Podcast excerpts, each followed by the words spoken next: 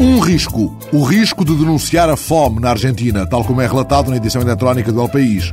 Uma trabalhadora da Pelota de Trapo, Bola de Trapo, a organização promotora da campanha A Fome é um Crime, na Argentina, esteve sequestrada durante cinco horas. Foi o nono sequestro sofrido em 15 meses pelos organizadores da campanha argentina. Há quem fique incomodado com a denúncia da indigência na Argentina, uma potência exportadora de alimentos. No momento, escreve Alejandro Rebócio, em Buenos Aires, para o país, os agressores continuam por identificar e os sequestros, que duram sempre umas quantas horas, permanecem impunes, como a fome.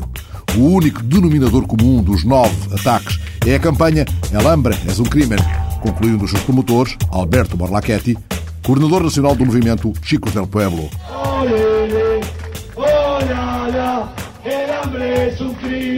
Vamos a parar.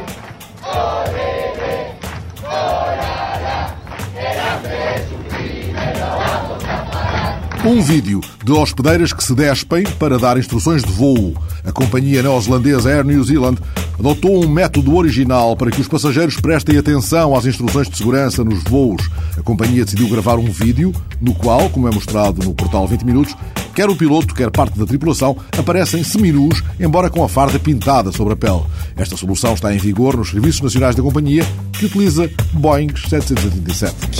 And welcome aboard our Boeing 737-300. Shortly, we'll be winging our way to your next port of call. But before we lift off, we'd like to give you what we call the bare essentials of safety aboard this flight. Even if you fly with us quite a lot, we'd appreciate it if you'd take a second look.